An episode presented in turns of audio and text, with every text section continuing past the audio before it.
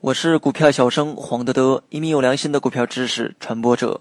今天我们主要讲的内容是老鸭头看涨形态。老鸭头形态是庄家建仓、拉升、洗盘，在拉升的过程中形成的技术形态。由于图形类似鸭子的头部，故称为老鸭头形态。老鸭头形态分别由鸭颈部、鸭头部和鸭嘴部形成。你也可以点击节目下方查看全文来观看图片。图形的形成特征有以下几个过程。学习更多实战技巧，你也可以关注我的公众号“股票小生黄德德”。第一。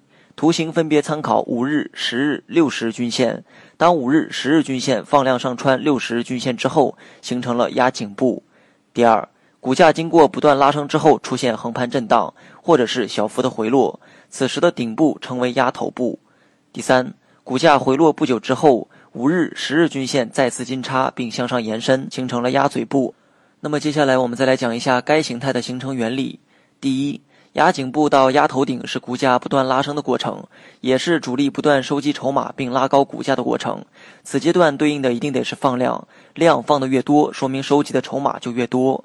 第二，压顶部是股价经过一波拉升之后的调整阶段，也是主力洗盘的阶段，目的是为了日后进一步拉升股价，所以在上涨中途通过不断的震荡调整，甚至是小幅回落来洗盘，试图把跟风的筹码洗出去。这一阶段对应的是缩量。量缩得越来越小的时候，也意味着第二波拉升可能要开始，而且压顶部，也就是洗盘阶段，股价不能跌破六十日均线，这才是相对强势的老鸭头形态。